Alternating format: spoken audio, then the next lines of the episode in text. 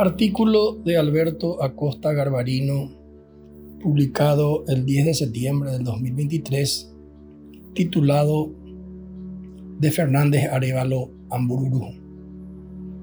La semana pasada, ante el fallecimiento del doctor Evelio Fernández Arevalos, amplios sectores de la sociedad paraguaya expresaron su pesar, su admiración y su reconocimiento a una personalidad que tuvo una trayectoria impecable en la política, en el derecho y en el mundo intelectual.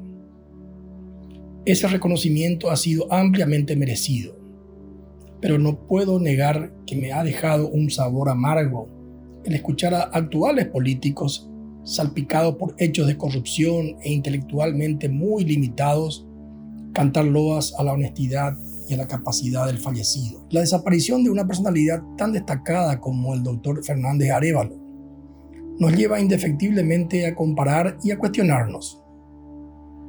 Al comparar la calidad de los políticos que nos representaban en el inicio de la transición democrática en 1993 con la mayoría de los que nos representan actualmente, podemos observar una enorme diferencia, tanto en lo intelectual como en lo moral.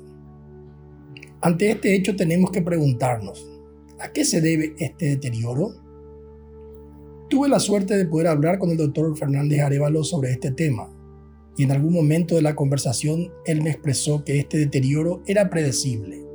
Cuando en nuestro país se aprobó en el Código Electoral de 1990 y en la Constitución de 1992 la obligatoriedad de la elección de los candidatos por medio del voto directo en las internas de los partidos políticos.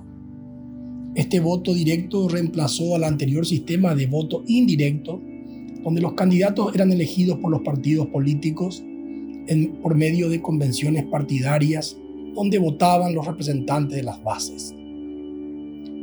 Este cambio en el sistema de elección hizo que el candidato que quisiera ganar las elecciones internas tuviera que disponer de mucho dinero para financiar su campaña electoral, lo que ha empeorado aún más con el último cambio que instituyó el desbloqueo de las listas. Con nuestro actual sistema electoral, personas como el doctor Evelio Fernández Arevalo jamás podrían ganar las internas de un partido político y jamás podrían llegar a ser senadores. Soy consciente de que este tema del voto directo en las internas de los partidos políticos es extremadamente controversial porque por un lado parece que es el sistema más democrático, pero por otro lado asocia directamente y crea una total dependencia de la representación política con el dinero. Una persona puede estar extremadamente preparada para el cargo al que se postula, puede ser un luchador social de causa justa, pero jamás podrá ganarle las elecciones a alguien que tiene asegurado un amplio financiamiento. El doctor José Antonio Moreno Rufinelli me comentó que cuando se estudió el Código Electoral en el Congreso en 1990, la votación sobre el voto directo terminó empatado. Y fue el presidente de la Cámara el que desempató y se aprobó el voto directo.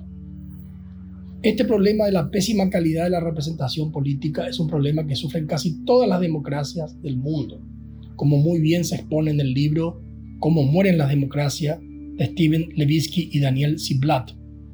En dicho libro se explica cómo la elección directa de los candidatos sin pasar por algún tipo de filtro de los partidos políticos hace que lleguen al poder personas famosas, sin preparación y poseedoras de mucho dinero.